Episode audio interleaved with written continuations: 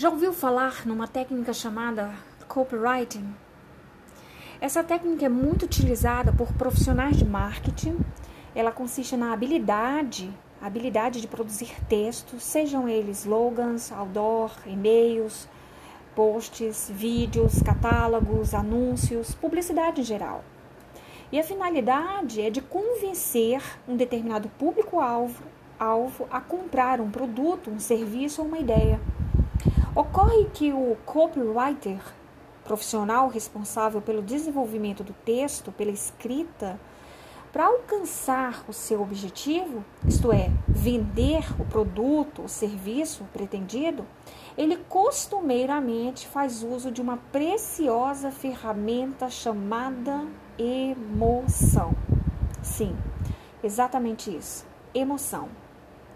Ele elegerá o tom, a linguagem, o conteúdo, um título mega, hiper atraente.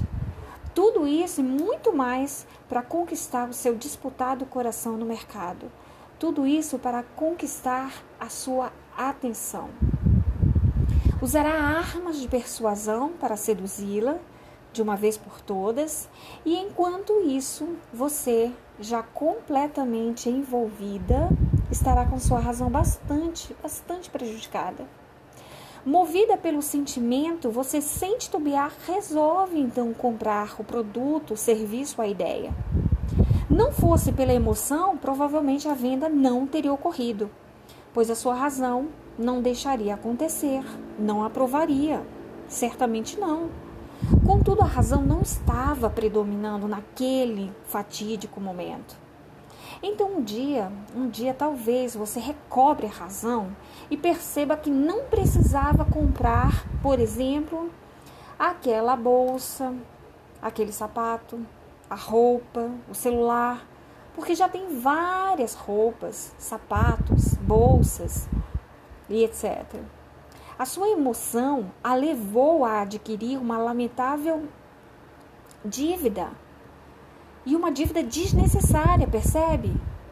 Por sua vez, a razão não a, não a colocaria nessa situação é, se tivesse, se ela tivesse em plena atividade. Não estava. No mínimo, a razão lhe instigaria a se perguntar: preciso ou não disso? tem ou não outras prioridades? Agora pense numa pessoa que gasta o seu dinheiro comprando bebidas, cigarros e responda: o que a move? O que a move? Emoção ou razão? O que, que você acha? Eu estou certa de que a razão não é a responsável pela aquisição desses produtos. Pois se tivesse sido acionada, ninguém consumiria tais produtos pois é de conhecimento de todos, sem exceção, que tais produtos causam muito mal à saúde, câncer, dependência química e, em alguns casos, bebidas, por exemplo, geram violência doméstica. Você sabe disso. Então, racionalmente, ninguém a usaria, correto? Viver sob o domínio da emoção não me parece uma boa escolha.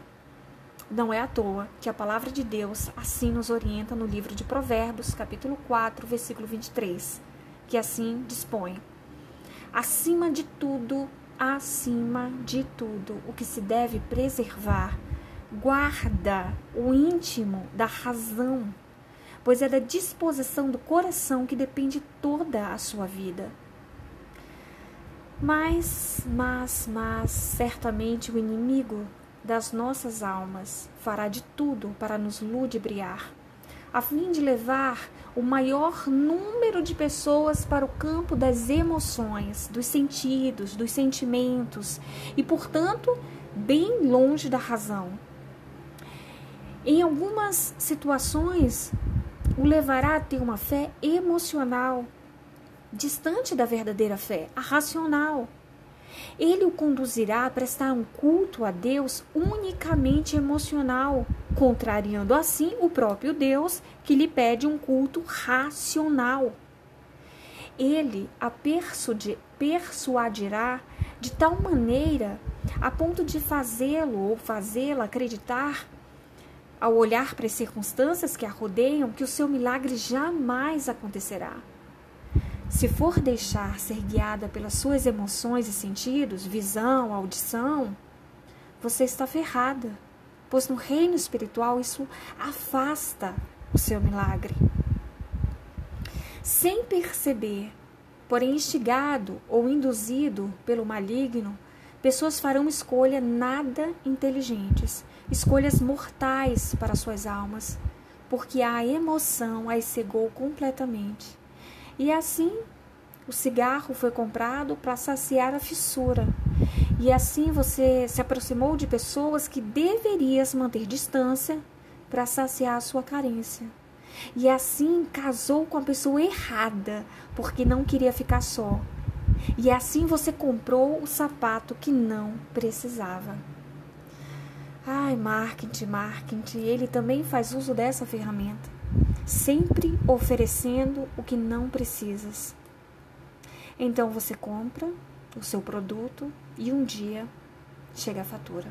Pense nisso. A paz.